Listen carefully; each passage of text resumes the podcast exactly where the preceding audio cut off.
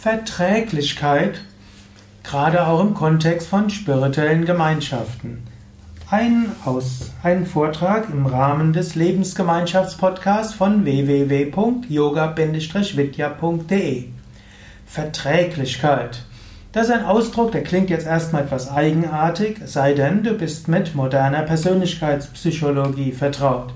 In der modernen Persönlichkeitspsychologie gibt es das Konzept der sogenannten Big Five.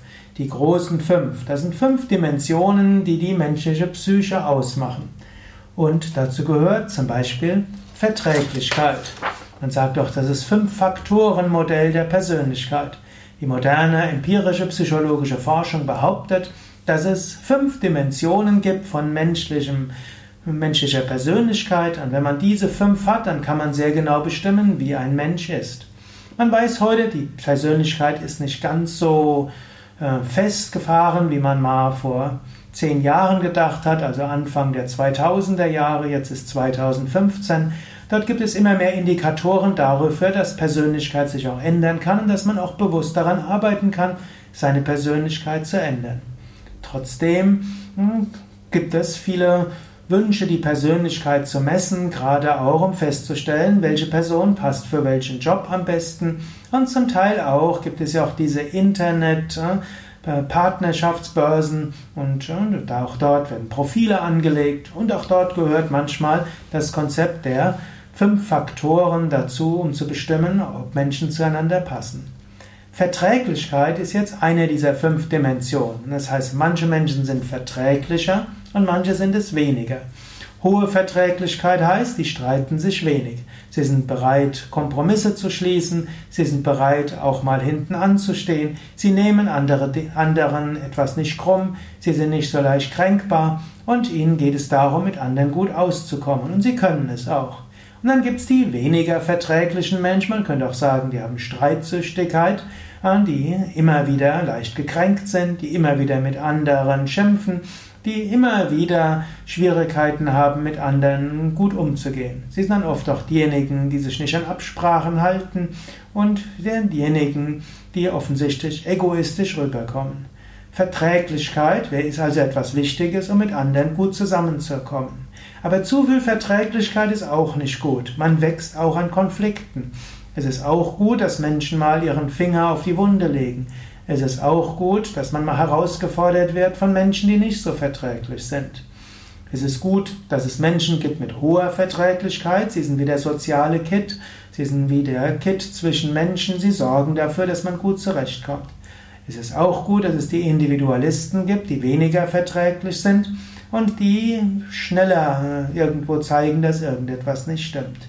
Und so ist es gut, dass du erstmal rauskriegst, habe ich eine hohe Verträglichkeit oder niedrige Verträglichkeit? Wie ist es mit meinem Partner, mit meiner Partnerin? Du kannst andere Menschen schlecht ändern. Du kannst sie immer wieder schimpfen. Selten ändern sich die Menschen durch Schimpfen. Du kannst sie darauf aufmerksam machen, du kannst ihnen helfen. Und manche Menschen sind eher in der Lage, sich etwas zu ändern als andere. Ansonsten gilt es zu erkennen, ah, das ist einfach ein Teil der Persönlichkeit des anderen Menschen.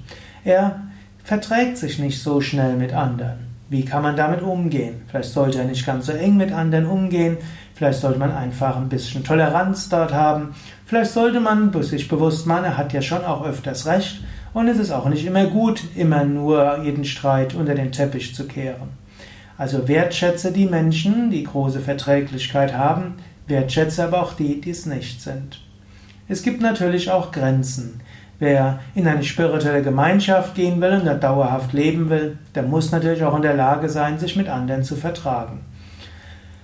Wir haben bei Yoga Vidya auch die Möglichkeit, Menschen, die gerne bei Yoga Vidya sind und irgendwann in einer spirituellen Umgebung sind, so Gelegenheit zu geben, dass sie sich mit anderen nicht so viel vertragen müssen. Menschen können ein einzelnes Büro haben, sie können ein eigenes Aufgabengebiet haben, sie können vielleicht sogar in ein Zentrum gehen, wo sie ganz allein sind.